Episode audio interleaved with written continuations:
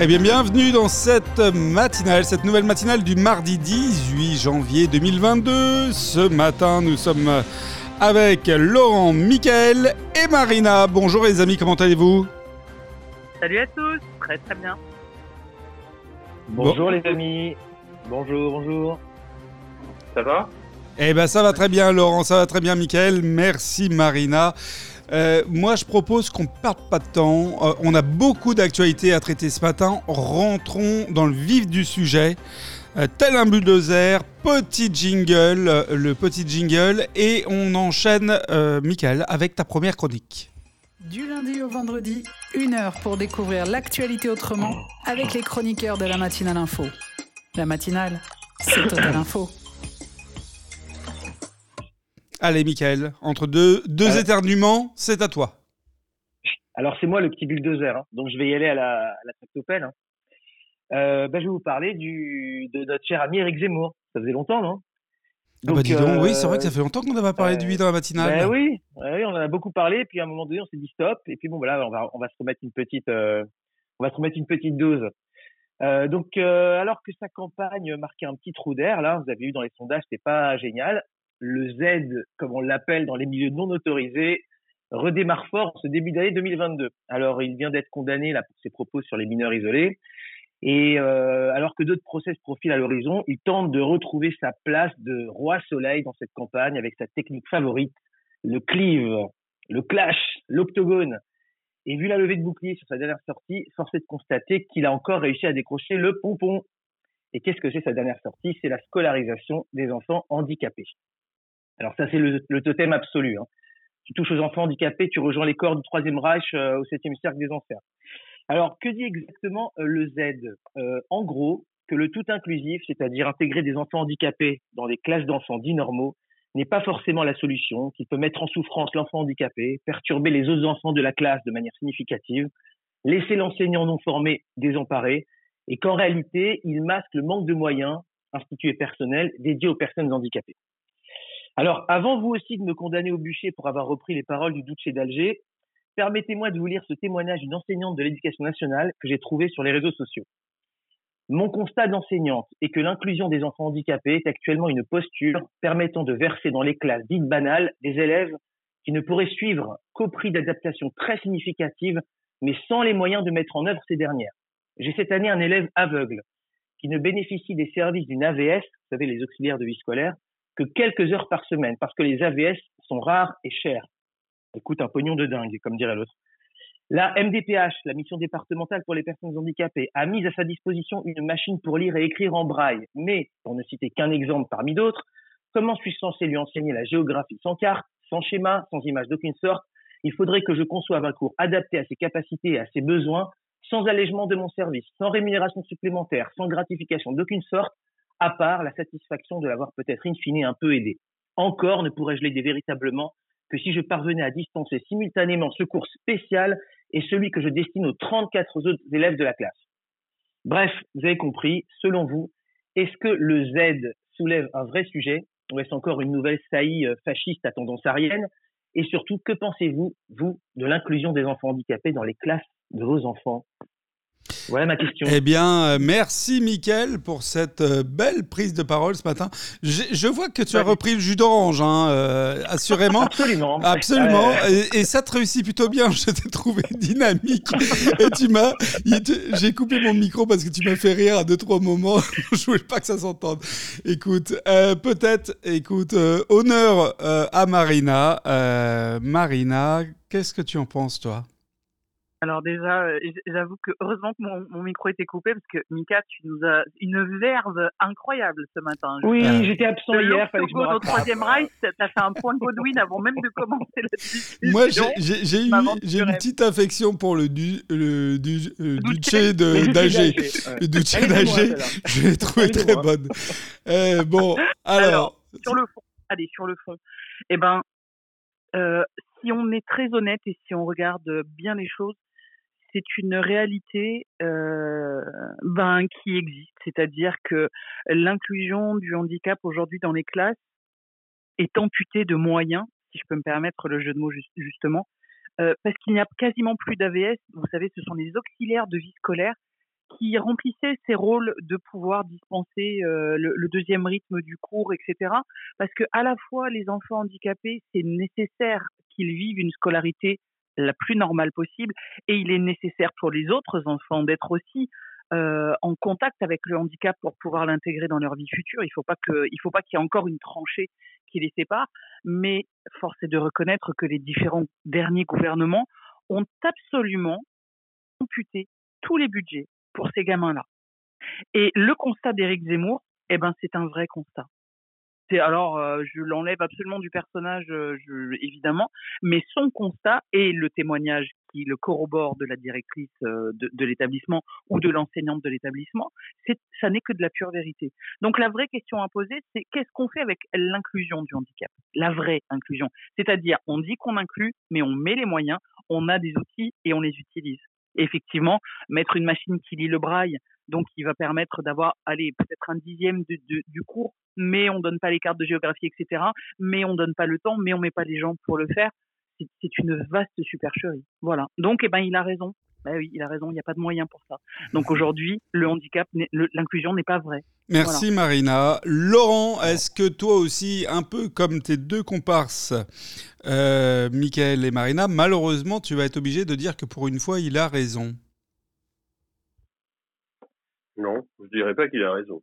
Je dirais qu'il a fait un Il a pas tort. Euh, non, non, c'est pas ça.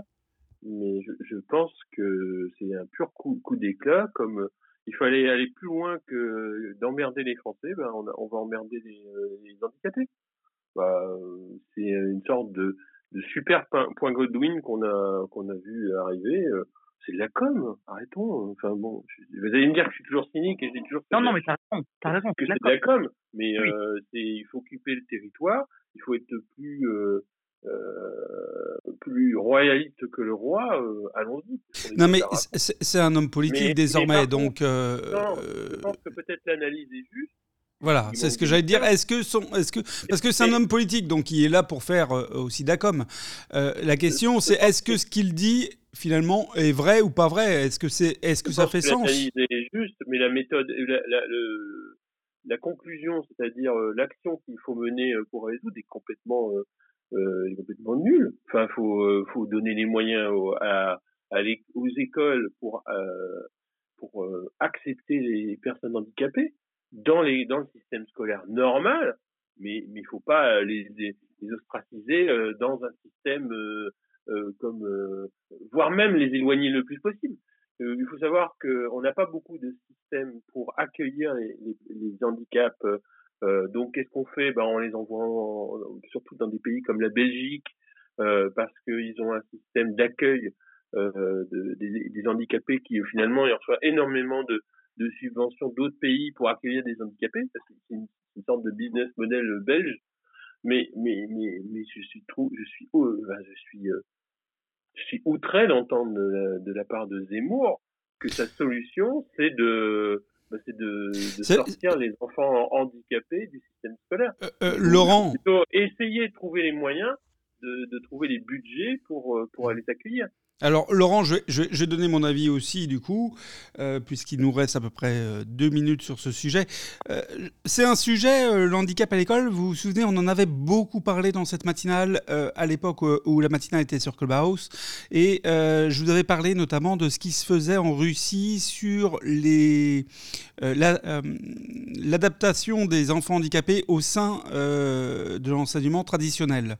Je ne sais pas si mhm. vous vous souvenez de nos discussions. Donc là, quand j'entends le message de Zemmour que moi je n'avais pas entendu, que je, découvre ce matin avec Michael, j'aurais tendance à dire ce qu'il dit me semble pas complètement euh, incohérent. C'est-à-dire que tout comme en Russie, euh, il faut euh, effectivement, si les professeurs, déjà il faut faire tout un travail pour les professeurs sur de la formation, sur leur permettre d'avoir le matériel ou l'équipement nécessaire pour qu'ils puissent dispenser le cours de, bonne manière pour tout le monde, que ce soit des, des enfants euh, handicapés ou pas. Euh, donc il faut les aider en tout cas dans le renforcement de leur, euh, savoir d'enseignement. C'est la première chose. Il faut bien entendu maintenir, euh, comme ça se passe en Russie aujourd'hui, le fait que les écoles, les classes soient mixtes euh, avec euh, des enfants handicapés au sein des, des, classes dites entre guillemets traditionnelles, ce qui permet d'avoir une meilleure compréhension dès le plus jeune âge, éventuellement de handicap et de la solidarité qui va avec, et, et, pour les enfants handicapés de pouvoir justement s'adapter aussi au monde sans handicap. Ça, c'est, on est mille fois d'accord. Mais tout comme en Russie, il y a aussi un moment où parfois certains handicaps ne permettent pas cela. Et euh, en ce sens, moi, ce que j'ai l'impression d'entendre dans la phrase de ce qu'il dit, donc ça ne me paraît pas choquant, euh, contrairement à la bonne morale, c'est qu'il dit, enfin en tout cas c'est ce que j'en ai l'impression, euh, il dit, s'il y a un handicap qui ne permet pas cette scolarisation, à ce moment-là, il faut qu'on ait les moyens à côté pour permettre à cet enfant d'avoir son enseignement dans des classes adapté du coup, euh, et, avec des moyens qui sont euh, ceux que nous n'avons pas aujourd'hui. c'est ce que j'ai l'impression, et aujourd'hui c'est exactement ce qui se passe en Russie, c'est-à-dire que s'il y a un handicap qui ne permet pas une scolarisation traditionnelle, par contre, là, effectivement, l'enfant va quand même aller vers des classes euh, adaptées à, son handicap. Et je vois pas en quoi c'est choquant. Mais non, mais ça n'a jamais été, jamais été le contraire en France ou chose comme ça. C'est-à-dire qu'on est en, ce qu'on appelle le handicap lourd on, on, met, on met dans des institutions spécialisées. Bah, c'est ce dont il parlait, non? je, je, euh, Non, non. Et de faire de la com. Michael, est-ce que. Ça veut dire quoi, les handicapés? C'est ça le problème de Qu'est-ce qu'on met dans le handicap déjà? Qu'est-ce qu'on met dans le handicap? Voilà, c'est vous arrivez sur ma presque sur le sur ma conclusion. Euh, c'est que ce sont non mais ce, merci pour le pour la perche Marina mais c'est vrai que ce sont des sujets qui sont très fins et dans lequel il faut faire preuve de nuance. Et le problème avec Zemmour, c'est la brutalité tout le temps du, verbatim. C'est-à-dire que euh, on, a, une sortie qui est complètement déconnectée du contexte où il balance que les handicapés n'ont pas leur place dans, les, écoles. Puis après, il y, a un, il y a un tollé, et après, il nuance ses propos en disant Mais non, j'ai pas voulu dire ça, je voulais dire que les enfants qui avaient un certain niveau de handicap, etc. Donc c'est clair qu'aujourd'hui, tout le monde est d'accord pour dire qu'entre un handicap lourd comme par exemple un enfant aveugle et un, et un retard léger, il y a, y, a, y a un monde. Donc c'est vrai que comme toujours, ce sont des vrais sujets, tout comme par exemple on pourrait aussi parler de l'immigration, ce sont des vrais sujets, mais des sujets dans lesquels il faut faire preuve de nuance, et ce dont manque cruellement malheureusement Eric Zemmour. C'est un peu dommage. Visiblement, effectivement, c'est son point faible.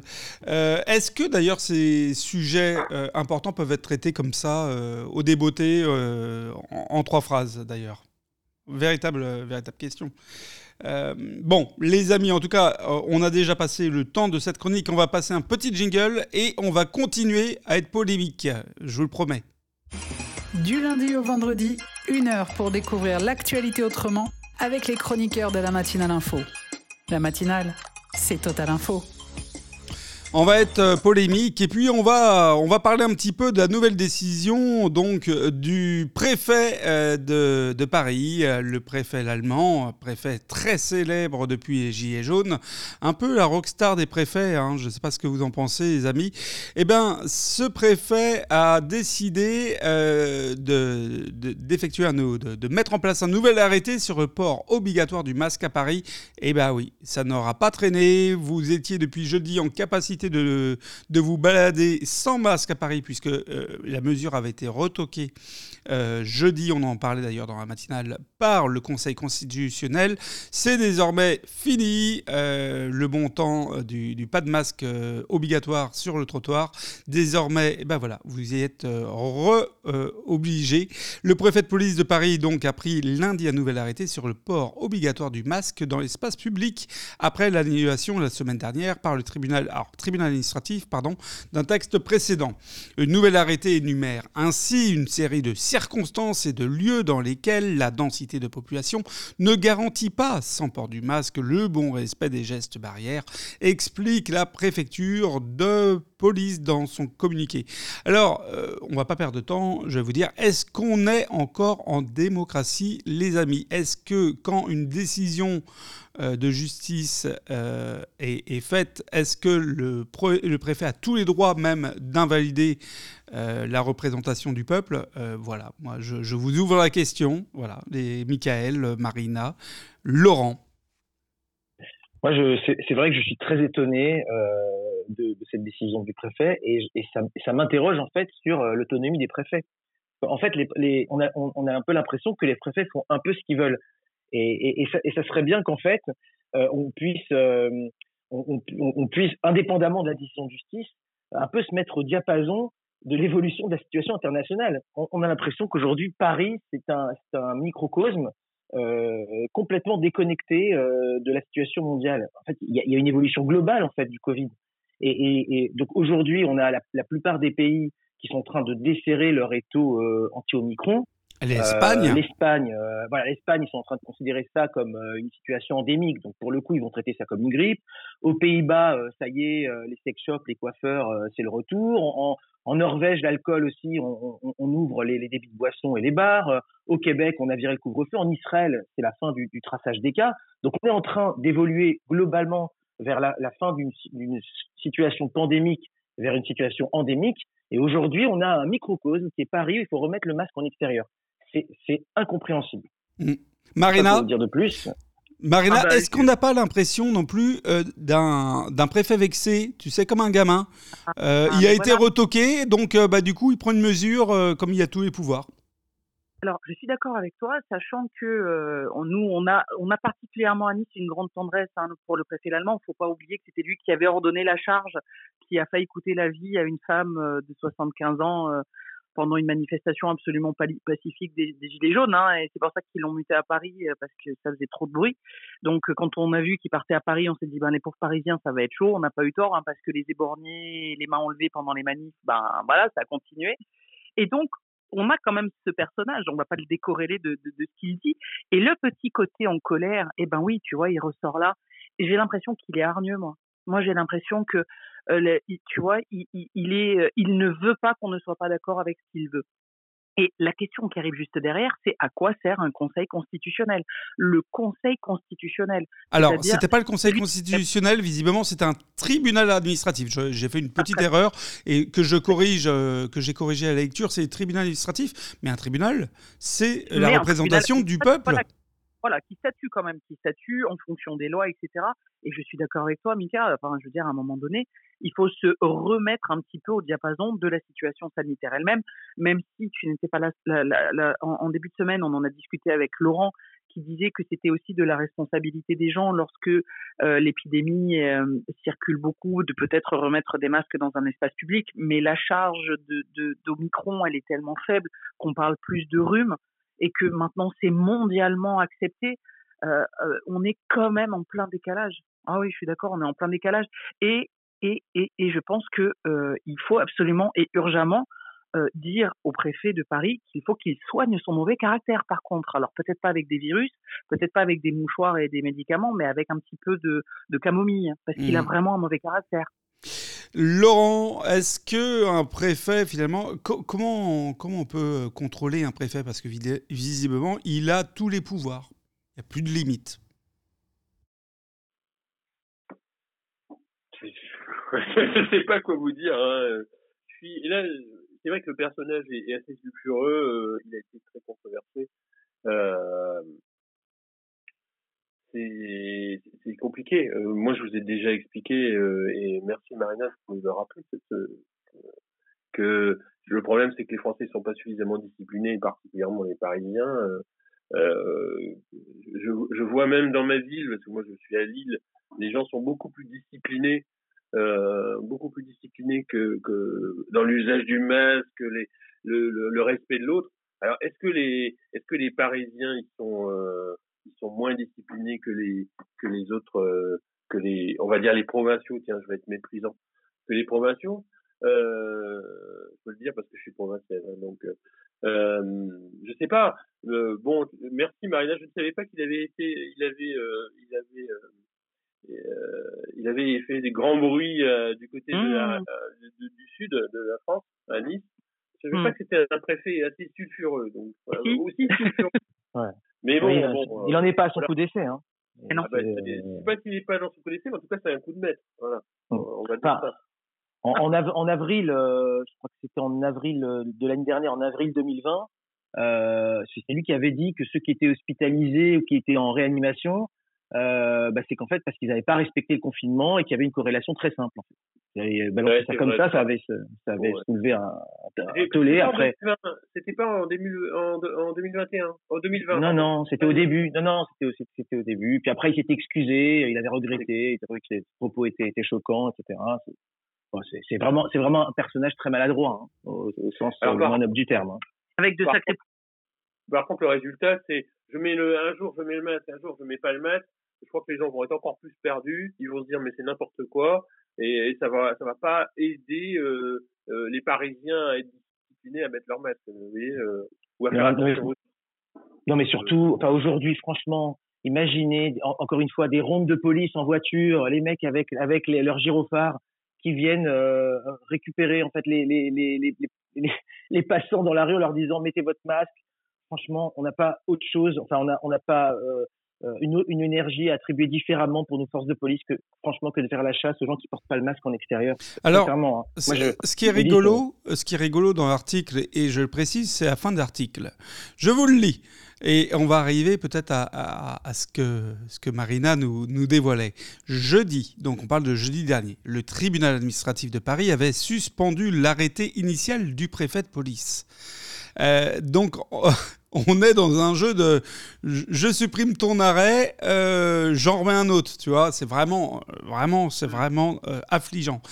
Euh, voilà.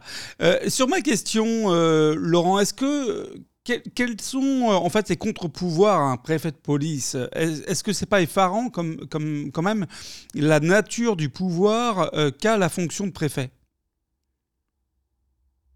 Le, seul contre-pouvoir d'un préfet, pas de contre-pouvoir. Tu vas me dire, c'est le roi. C'est le roi Macron. Il n'y a, y pas de, il y a pas de l'équivalent. La seule chose, c'est qu'il y a une hiérarchie. C'est-à-dire que cette hiérarchie peut le, le démettre. Il faut savoir que c'est un corps d'État qui est très protégé, hein, puisque euh, on, euh, il y, a, il y a très peu de, de, de préfets qui sont, je dirais, licenciés entre guillemets. Ça n'existe pas chez les préfets. Euh, les préfets, c'est un corps d'État qui est très, euh, très strict, qui est rattaché euh, au, ministère de l'Intérieur. Donc euh, voilà, euh, il n'y a pas de. Alors, il faudrait peut-être se taper sur le ministre, hein, peut-être parce que le ministre, il, il surveille pas suffisamment ses troupes. Euh, on, c'est plus facile de virer un ministre qu'un qu'un préfet. Vous c'est marrant. Moi, je pense qu'il faudrait le muter dans la Creuse. Préfet de la Creuse, à mon avis, il y, aura du boulot. Je pense que ça doit être la région de France où il y a la moins de grande densité de population. Euh, c'est peut-être là où il peut faire le moins de dégâts finalement. Euh, bon, les amis, euh, on, on a dépassé le temps. Voilà, C'était mon coup de gueule du matin. Je suis pas du tout content. Je, je trouve que vraiment c'est un manque de, de respect de la démocratie et, et- et ça fait vraiment pas honneur. Ça fait vraiment pas honneur à notre gouvernement que de laisser des affaires comme ça. Petit. Ju- Juste, Oui, pardon. Ah, pardon, excuse-moi Alexis. Non, non, non, juste, un, juste un, un dernier, un dernier élément, juste sur les préfets, c'est qu'en fait, on, ça a été accéléré, ça, leur, leur autonomie par rapport à la, à la pandémie. C'est que on a voulu justement lutter de manière beaucoup plus fine sur le territoire en laissant plus d'autonomie aux préfets. Ben maintenant, on se reprend Mhm. comme un boomerang dans la figure. Et ben voilà. Euh, et je ne dirai pas c'est de la faute de qui. Euh, bref, petit jingle et on passe à la chronique suivante, la chronique de Laurent. Du lundi au vendredi, une heure pour découvrir l'actualité autrement avec les chroniqueurs de la matinale info. La matinale, c'est Total Info. Allez Laurent, on a passé 23 premières minutes à être complètement enragé avec Michael. Euh, on a besoin de détente. là. On a besoin d'un... Je vais quand même faire deux secondes. Je vais quand même faire une petite précision par rapport au dernier propos de Michael. Ce, ce n'est pas les préfets. On n'a pas changé le le- l'autorité des préfets. C'est-à-dire que la, la pandémie a donné plus de, de, de champ libre aux préfets pour éviter ça. que euh, le gouvernement fasse des décisions beaucoup plus drastiques. C'est-à-dire qu'on fait. a déchargé en disant c'est les préfets qui vont gérer ça et c'est leur métier. Hein. Donc voilà, c'est plutôt comme ça qu'il faut le voir. Hein. C'est plutôt une sorte de je décharge la responsabilité aux préfets. Alors moi je vais vous parler d'autre chose complètement différent. Je vais vous parler de pollution. Euh, je vais vous parler de pollution parce que le, la nouvelle frontière de la pollution, euh, c'est l'espace. Alors, euh, je crois que dans une des matinées, on avait parlé de la pollution des, des débris dans l'espace, Oh des oui. satellites qu'on détruit. On avait parlé de ça. Je Oh oui. C'est Martin d'ailleurs. C'est Eh oui. ça? Oui. Et moi, je vais vous parler d'une autre pollution, la pollution lumineuse. Et euh, je vais vous parler de mon meilleur ami, hein, euh, mon ami de 30 ans, c'est euh, Elon Musk, qui, est très critiqué en ce moment, et, et levé de bouclier de la communauté scientifique des, des, astronomes, qui commencent à en avoir ras le bol de voir passer dans leurs lunettes astronomiques les, euh, les satellites de, de, des constellations de satellites de notre ami Elon Musk, donc c'est Starlink. Euh, dès le début d'ailleurs, on avait euh, on avait alerté quand il a commencé à lancer ses premiers euh, systèmes de, Starlink. Enfin Starlink, vous savez ce que c'est C'est le système qui va permettre partout dans, dans, le monde à avoir Internet, mais par le biais satellitaire et bien sûr des satellites d'Elon Musk. Pardon.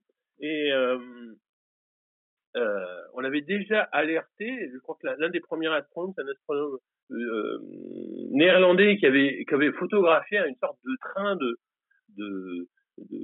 petits points qui se baladaient dans, l'espace et on avait tout de suite euh, mis euh, pointé en disant ah tiens c'est le début du système de constellation euh, des satellites de d'Elon Musk parce que c'est des satellites qui sont très brillants, qui reflètent énormément la lumière et qui polluent en fait euh, la recherche la recherche spatiale, la recherche, euh, euh, le travail des astronomes. Donc le système est décrié. Ils ont commencé à inventer des systèmes pour soustraire des, logiciels qui font soustraire en fait l'image des, de ces Starlink qui traversent en fait le, champ de vision, mais ça n'améliore pas le ça, n'améliore pas non plus l'observation astronomique. Donc euh, heureusement qu'on est en train de mettre en place, je, je rejoins aussi un autre, un, un autre sujet de, de Marina, c'est le James Webb Telescope euh, spatial euh, au point de Lagrange 2 là qui va bientôt euh, être en position et, et, faire à la fin de son parcours. Et on va attendre les, les images euh, en, en juillet en juin prochain juillet prochain. Et mais et voilà euh, donc euh, de la pollution physique, c'est-à-dire des, débris, on passe à une pollution lumineuse. Alors, euh, est-ce que vous pensez vraiment que on, finalement euh, la dernière frontière de la, la dernière poubelle, la poubelle euh, qu'on est en train de, le, la dernière zone qu'on est en train de polluer, c'est l'espace et que ça ça va pas s'améliorer et que finalement, parce que là on parle de la de, de, de, de la constellation de Starlink, mais Google veut faire la même chose, euh, L'Europe veut faire la même chose, euh, de faire des constellations de satellites pour euh, pour l'internet. Est-ce que vous pensez que c'est une bonne idée? Est-ce que vous pensez que euh, là on est complètement, de, on marche sur la tête et qu'on fait n'importe quoi et que finalement dans quelques années, ben, on pourra plus du tout observer l'espace depuis euh, depuis la Terre? Ben, en fait, euh, je vais prendre la parole, Marina? Oui. Euh, ben, en fait, il y, a, il y a 40 ans, envoyer un satellite en orbite géostationnaire, c'était quelque chose d'extraordinaire. Seuls, seuls, quelques États avaient la capacité. Aujourd'hui, c'est très courant. Et en plus, ce sont des entreprises qui s'en chargent. Euh, donc, euh, la commercialisation de l'espace euh, est en marche. La technologie est de plus en plus accessible, les applications spatiales de plus en plus nombreuses voient le jour, tous les jours. Donc, c'est vrai qu'il euh, va, il va falloir aujourd'hui commencer à réglementer de manière beaucoup plus sérieuse ça, tout comme on a pu le faire, euh, tout comme on est en train de, le faire aujourd'hui sur Internet.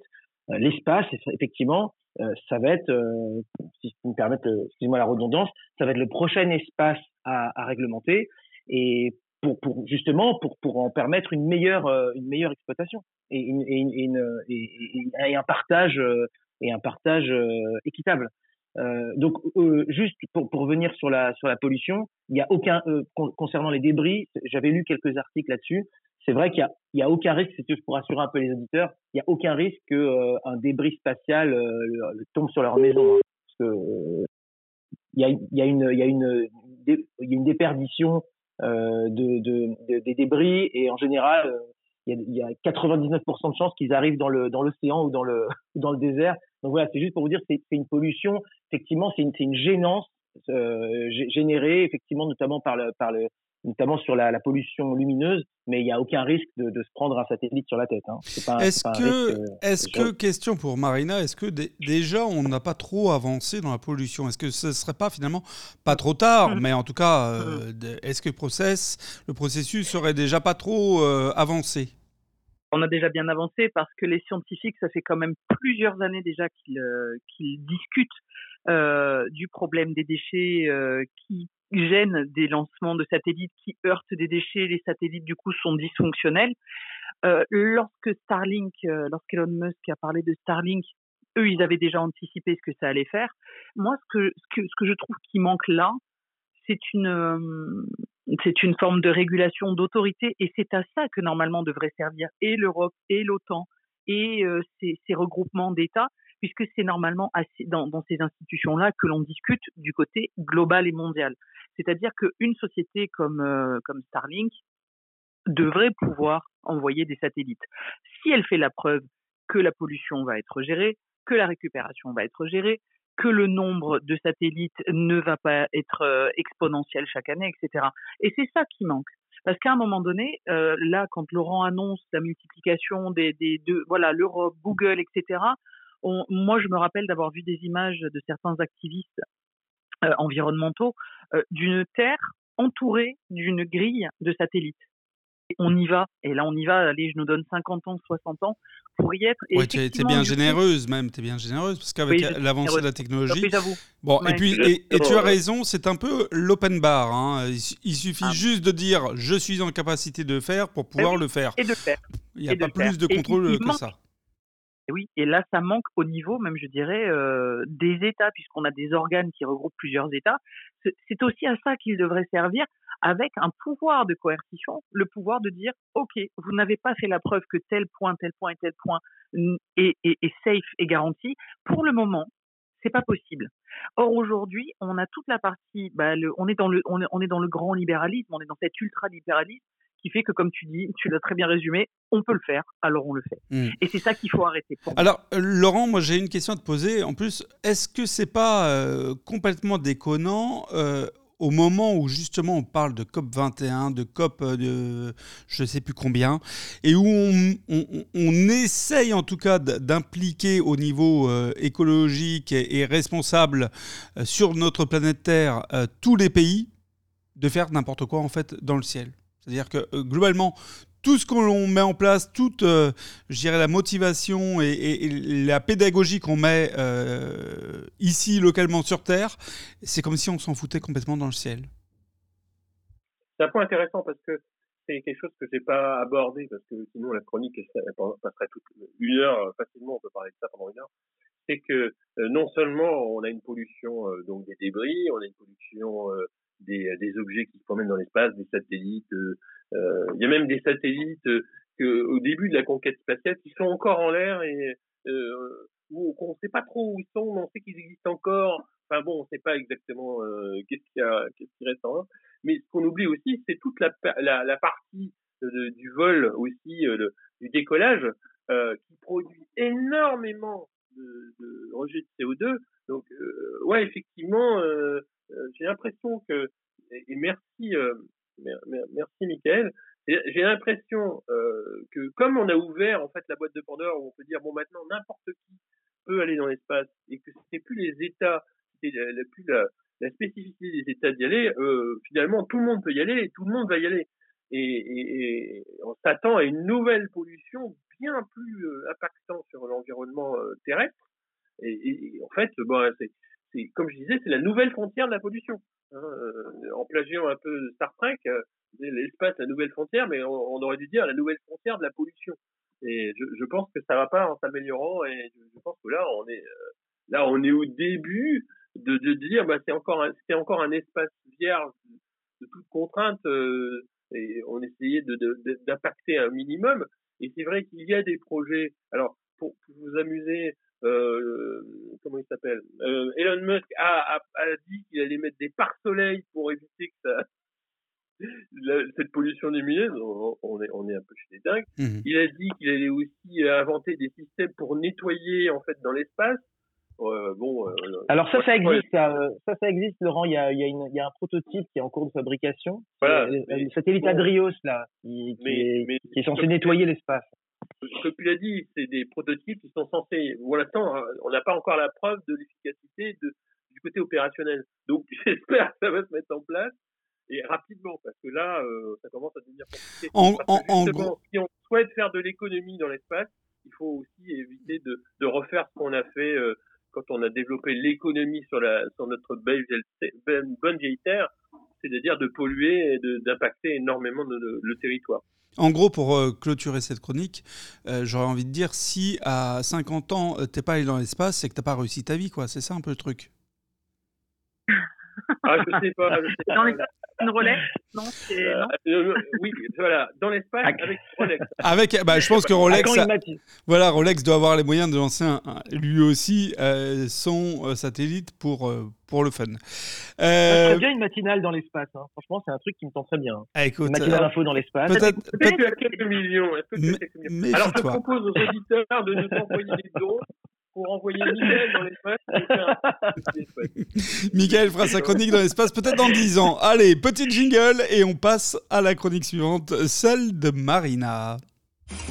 Du lundi au vendredi, une heure pour découvrir l'actualité autrement avec les chroniqueurs de la matinale info. La matinale, c'est Total Info. Alors Marina, que nous as-tu trouvé ce matin comme perle? Alors, ce matin, je, vais vous parler d'un article que j'ai trouvé euh, hier sur France Info. Et figurez-vous que l'État a été condamné à verser 5000 euros à l'ancien président de la Fédération française du sport de glace au titre d'un préjudice moral. Alors, euh, le patron du patinage français s'appelait Didier Gaillaguet et il a été euh, condamné, enfin, il a été condamné. Il a fait condamner l'État donc à ces fameux 5000 euros, mais je vais vous redonner le contexte. En fait, il a été un petit peu sommé de démissionner par, euh, on va dire que la, ministre des Sports, Ma, Ma, Maracinéa, euh, ouh elle a un nom, Maracineanu, donc qui est l'ancienne nageuse, vous savez, euh, qui est Roxana Maracineanu. Donc l'ancienne nageuse olympique qui aujourd'hui notre ministre des Sports a demandé gentiment euh, à ce monsieur de démissionner. Elle a fait pression sur lui très clairement. Vous savez, c'était au moment de l'histoire du directeur technique et de l'entraîneur qui a été euh, accusé de viol par Sarah Abitbol, qui l'a accusé de viol pendant des années. Et puis il y a d'autres euh, patineuses euh, qui ont aussi témoigné de, ce genre de comportement. Et en fait, il s'est très très vite avéré que le président de la fédération était au courant et couvrait en fait l'entraîneur quand le scandale a éclaté, Didier Gaillaguet n'a pas bougé, n'a pas fait de commentaires, n'a pas réagi. En fait, euh, il s'est pas vraiment senti concerné par euh, l'histoire qui éclatait. Il n'a absolument pas pris euh, le, fait de, démissionner. Et à un moment donné, la colère a commencé à monter un petit peu dans, le milieu du patinage artistique et la ministre est intervenue en disant ce serait bien que vous démissionnez, que vous démissionniez, etc. Ok. Donc il a fini par le faire eh ben, il a attaqué l'État pour dommages et intérêts parce qu'il avait perdu, euh, il voulait 150 000 euros, 155 000 euros qui était la fin des salaires qu'il aurait dû toucher puisqu'il est proche de la retraite s'il n'avait pas été obligé de démissionner. Le tribunal a, tranché, lui a donné 5 000 euros à titre symbolique sur les 155 000 euros, ça en dit quand même long sur euh, sur le, le fait que le tribunal ait quand même donné une indemnisation. Et là, moi, la question que je vous pose, c'est la première, en fait, il y en a deux. J'aime bien encapsuler les questions dans la question, vous le savez.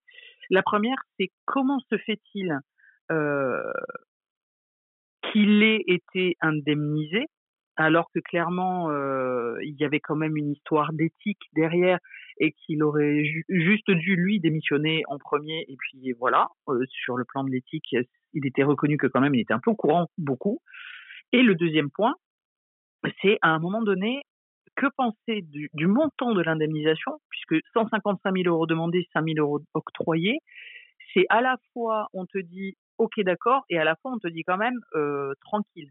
Voilà, t'es quand même un peu en tort. Qu'est-ce que vous pensez de ce montant-là? Moi, ça m'a un petit peu, euh, ça m'a vraiment interpellé. C'est ma question, messieurs. Eh bien, euh, moi, je passe.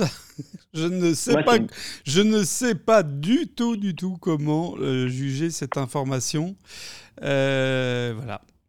Je ne sais pas. Moi, je trouve que c'est une, une, très bonne question, Narina. C'est une très bonne question et ça, et ça pose vraiment, euh, euh, et ça pose une autre question dans ta question, dans ta question, euh, qui, qui est effectivement de dire quel est, quel est le, euh, quelle est la, la, la, la, valeur effectivement symbolique du, du, du, préjudice subi par subi par, ce, par cette personne, parce qu'en fait, je pense que l'État a voulu envoyer un signal.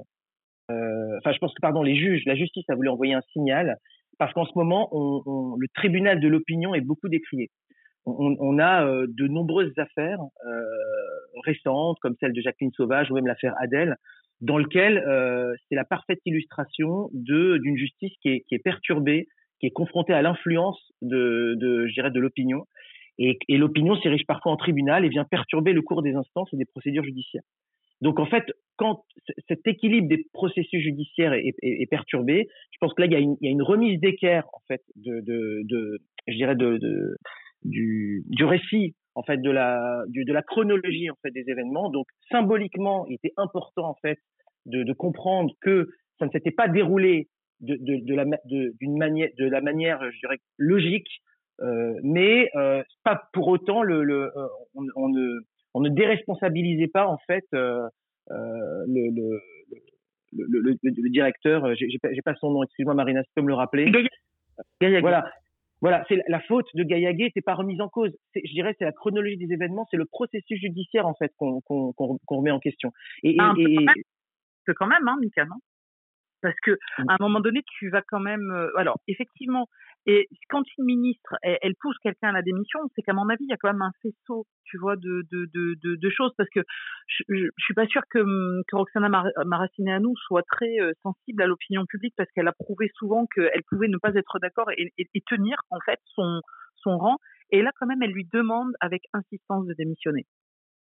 Et, là, tu vois, je me dis, la justice qui dit bon mais quand même on va l'indemniser qu'est-ce que ça qu'est-ce que ça remet en cause? Parce que juste derrière et, et c'est un petit peu le, le, le, propos aussi de la chronique c'est encore une fois la parole de la victime qui finalement euh, est très très très très loin derrière la responsabilité de ceux qui ont couvert les choses. Mmh. Voilà.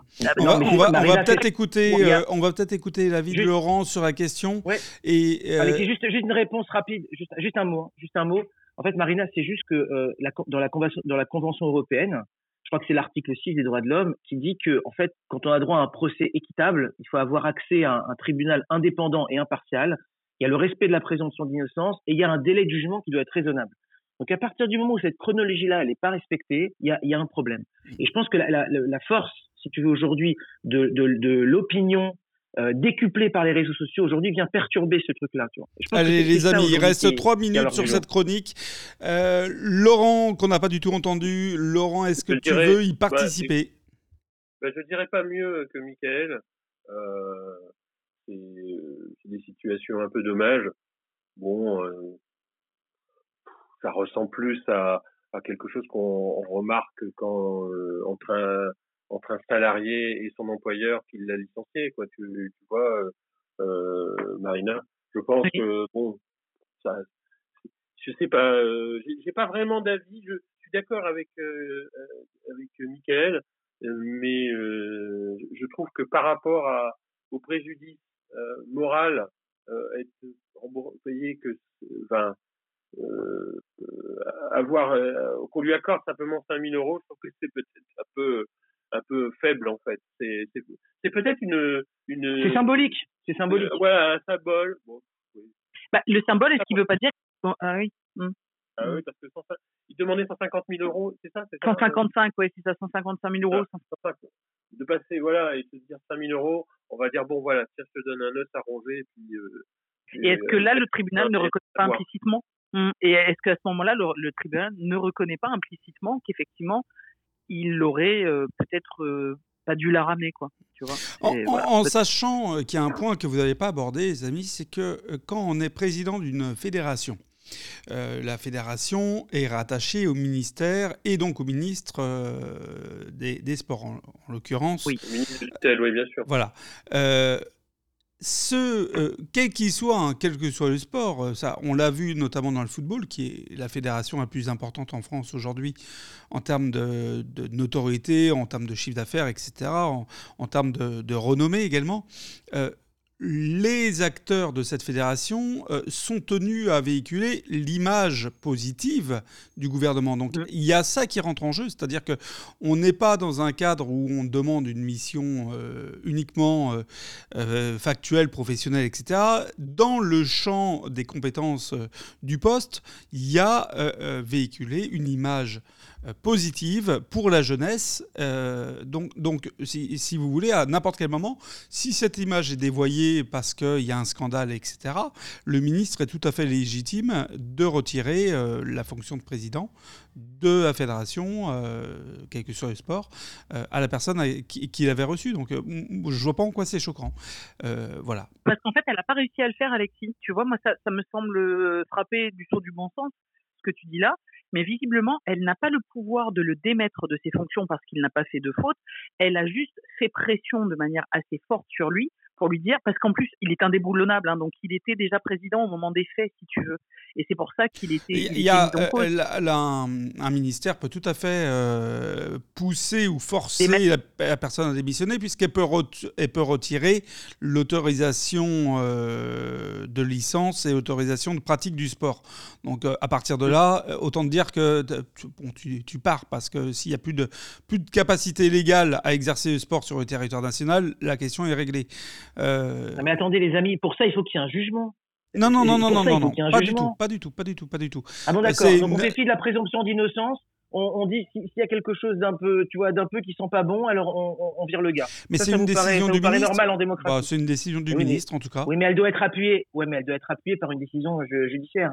Excusez-moi de dire, on Alors, peut pas, on peut pas démettre quelqu'un de ses fonctions sans jugement. Alors, On va bien reprendre le dossier, Mika, on va en reparler. voilà, on va en reparler parce qu'en plus on a dépassé. On va peut-être re-regarder la chronologie. Moi, j'ai, moi, j'ai pris le, le, le, le, le sujet là ce matin parce qu'il me semblait qu'il y avait un loup derrière ça.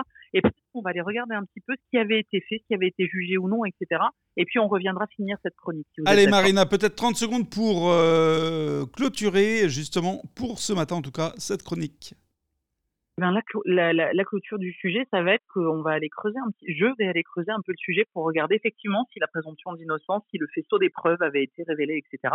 Pour regarder à quel moment, ben, justement, la légitimité de, de, de cet homme qui poursuit l'État et qui gagne une valeur symbolique était dans son bon droit ou si il est simplement super gonflé et super, euh, et super, il s'en fout en fait euh, d'avoir eu des viols au sein de sa, de sa fédération, d'avoir été au courant et de l'avoir couvert. Mm. Voilà, on va regarder Ok, ça. ça. eh bien merci les amis, petit jingle. Et alors qui a d'autres chroniques? Moi j'en ai une, hein. Je- j'en ai une qui peut, euh, qui peut faire J'en ai une petite aussi. Ah, une petite aussi. Bon, allez, Voilà. petite jingle et on va passer sur les deux dernières chroniques de la fin.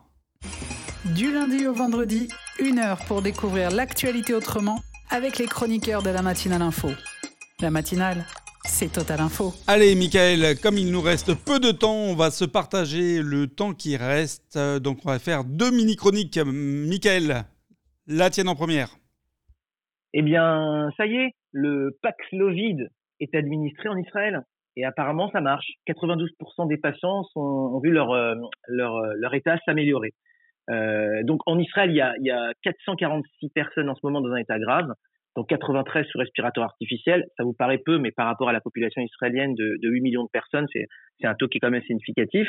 Et selon les nouvelles données publiées par la Caisse de santé israélienne Maccabi, 92% des patients atteints de coronavirus qui ont été traités avec le Paxlovid ont vu leur état considérablement s'améliorer en moins de trois jours.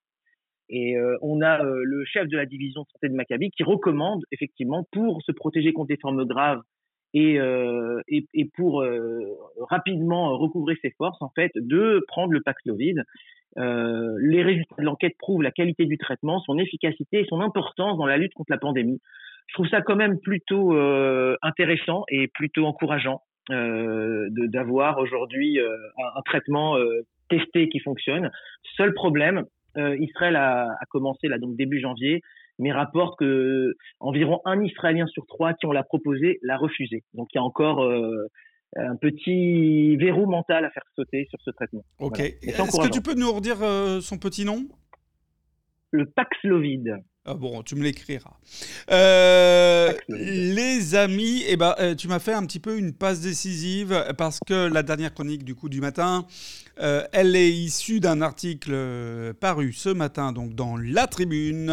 Pfizer Moderna, comment la machine à cash du Covid bouleverse la hiérarchie de l'industrie pharmaceutique? Et l'article nous apprend que Big Pharma et Biotech, nouvelles stars des investisseurs, sont en première ligne alors que le SARS-CoV-2 joue les prolongations. Mais entre le triomphe du grand champion Pfizer avec l'ARN Messenger de BioNTech, la révélation Moderna et l'échec cuisant de Sanofi, le coronavirus a chamboulé le palmarès.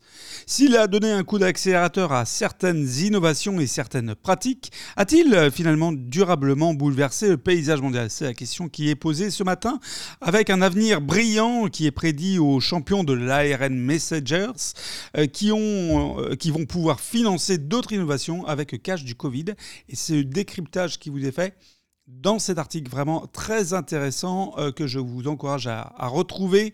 Euh, il est même en, audio pour les, pour les personnes en, en inclusion euh, sur donc, le site de la Tribune. Donc c'est très intéressant de se poser la question de Pfizer, grand gagnant du Covid. Alors on parle, on parle d'argent, on parle de, gros sous. est-ce que, est que dans les quelques minutes il est bien ce journal. Hein. Ah, il est pas mal. Il, est, pas mal. Il est pas mal. Hein. On y trouve des infos un petit peu tous les matins. C'est pas mal. Est-ce que vous ne trouvez pas, les amis, qu'on va rentrer désormais dans cette phase euh, sur laquelle on a un peu fermé les yeux, sur laquelle on a un petit peu regardé ailleurs, qui est la phase maintenant du pognon?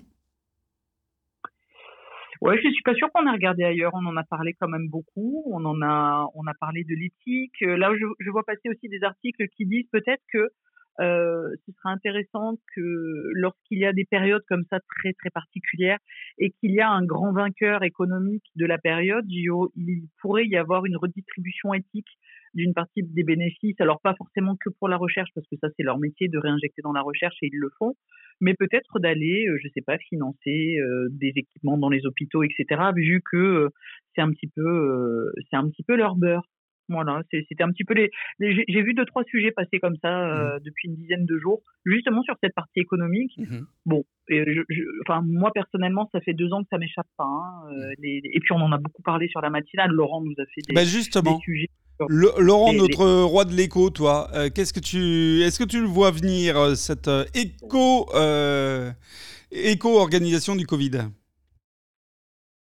Ah, oui, oui, je vois très bien et je, peux vous donner un exemple qui, euh, qui a été annoncé. En fait, il faut savoir que, bon, euh, bien sûr, on, critique ce qu'on appelle Big Pharma. Moi, j'aime pas trop le propos parce que c'est assez méprisant. Enfin, les grandes entreprises pharmaceutiques parce qu'ils n'ont pas voulu euh, donner les, les, les, technologies qui sont derrière l'ARN messager. bon, pour une question de licence et puis surtout aussi, ça aurait été trop tard parce que pour mettre en place il faut savoir que BioNTech, comment l'entreprise de la, la start-up technologique qui est derrière euh, le, vaccin de Pfizer, euh, ça faisait des années, des années qu'ils recherchaient. Donc euh, ils ont ils ont fonctionné à perte pendant des années. Et puis bon, bah voilà, il y a eu le Covid et puis voilà. Mais surtout, il faut savoir que l'ARN messager, ce système-là, c'était pour traiter d'autres maladies autres que le Covid. Hein le Covid, voilà. Et c'était entre autres, et là, euh, c'est pas euh, BioNTech, mais c'est Moderna. Donc, je rappelle aussi que Moderna, c'était un patron, c'est un Français qui a dû s'installer aux États-Unis parce qu'il ne trouvait pas les, fonds pour euh, créer sa boîte et, pouvoir continuer sa recherche. Donc, il a été chercher des fonds américains. Et, et là, il est, grâce malheureusement, grâce, alors c'est le, c'est un peu mon expression, vive le Covid, grâce à, l'argent qu'il a, pu faire avec le Covid, avec l'argent qu'il a pu engranger, ils sont en train de mettre au point un, virus, un, vaccin contre euh, le, la sclérose en plaques. Donc, je vais pas dire euh, grâce au Covid on va pouvoir résoudre beaucoup de problèmes, mais grâce au Covid on va pouvoir utiliser ces technologies pour résoudre beaucoup de problèmes de santé qu'on considérait comme euh, non soignables. Certains cancers, euh, la sclérose en plaques. Donc, bon, euh, voilà. Et on va dire que cet argent n'est pas perdu. Malheureusement, ça restera toujours l'apanage des pays riches parce que ça va être des, des traitements qui coûteront très cher. Voilà. Ok, bon, donc on va, on va imaginer quand même qu'il puisse euh, y avoir un effet positif. Euh, Michael bah, Pour les en plaques, il faut quand même savoir qu'il y a quand même un million d'individus sur la planète. C'est une maladie qui peut tomber aléatoirement, hein, parce que c'est un problème génétique. Donc, euh, résoudre ces, ces, problèmes de fond de la santé, et peut-être même, j'espère pas, une sorte de vaccin contre la vieillesse, peut-être, peut-être contre la fin de vie. Vaccin contre la mort? Non? Non, pas contre la mort, parce que euh, la, la, mort est inévitable, mais contre la vieillesse euh, de, des séances euh, physiques. Peut-être que ça sera intéressant. Mais mmh. c'est vrai qu'on ne voit pas les conséquences de, de tous ces traitements qu'on va pouvoir faire avec ces nouvelles technologies. Et c'est malheureusement, ou heureusement, je ne sais pas comment on peut dire, grâce à, à, à ces, cet argent qu'on a pu, en, que ces sociétés, ces big pharma ont engrangé par, par le Covid, qu'on va pouvoir chercher des, des, nouvelles voies de traitement, des nouveaux sur des sur des maladies, sur des certains cancers qu'on ne pouvait pas résoudre. Mmh. Est-ce que tu... je suis d'accord, avec Laurent. Est-ce que tu serais en train de nous dire, euh, d'ailleurs, Laurent, parce que beaucoup de Français peut-être s'en rendent pas extrêmement compte, que euh, chaque vaccination que nous faisons euh, n'est pas gratuite? Non, non, non. Alors, je sais plus le coût. Il faudrait, tiens, il faudrait que je retrouve le coût. Combien ça coûte à chaque fois qu'on vous injecte euh, Donc, il y a un coût. Euh, en même temps, c'est nos impôts qui les plaignent. Hein, donc, euh, Moi, j'ai une question quand même. Moi, j'ai une question.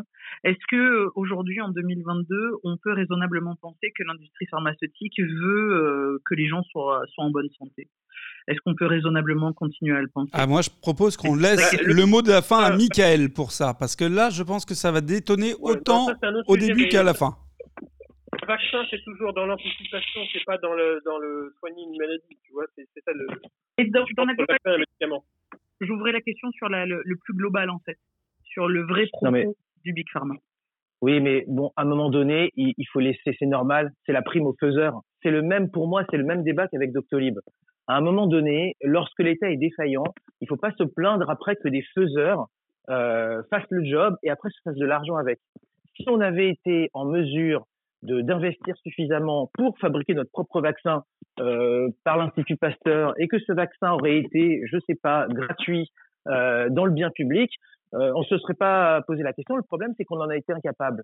Donc aujourd'hui, tous les faiseurs, que ce soit le patron de Doctolib, que ce soit Elon Musk qui colonise l'espace, ou que ce soit euh, Pfizer qui, produit des vaccins contre le coronavirus, à un moment donné, ça pointe juste la défaillance, la défaillance de nos États. Et maintenant, euh, si effectivement on a des faiseurs qui sont capables de changer le monde et parce qu'ils ont, même si cette motivation-là n'est pas une motivation humaniste, même si c'est une motivation euh, de business, moi je suis d'accord avec Laurent, peut-être qu'on on aura derrière des, des, des, scénarios heureux grâce à, à l'argent que ça va que Big Pharma va générer. Moi je pense qu'il faut rester positif, mais il faut arrêter de, de, de, tout le temps critiquer les gens qui font de l'argent parce qu'ils font avancer le monde. Voilà, moi c'est toujours un, un truc qui me qui me fait réagir. Voilà. Ouais, je sais pas on si... le fait euh, Mika. Comment? J'aime pas Elon Musk. Mais oui, non, mais c'est, il y a toujours, il y a toujours, il y a toujours cette musique derrière, quoi. Et oui, voilà, ils ont fait, ils ont fait beaucoup d'argent, ils ont, ils ont sauvé le monde, mais ils ont fait beaucoup d'argent. Allez, moi, ce pas, sera, les amis, ce sera le mot voilà. de la fin pour cette matinale. Euh, voilà, l'économie décomplexée, euh, le business décomplexé. Euh, par Michael, les amis, on se retrouve dès demain euh, pour de nouvelles contradictions entre nos chroniqueurs, de nouvelles actualités avec Marina, avec Laurent, avec Michael. Et je vous dis très bonne journée à tous. Salut, bonne journée. Ciao, Salut. ciao.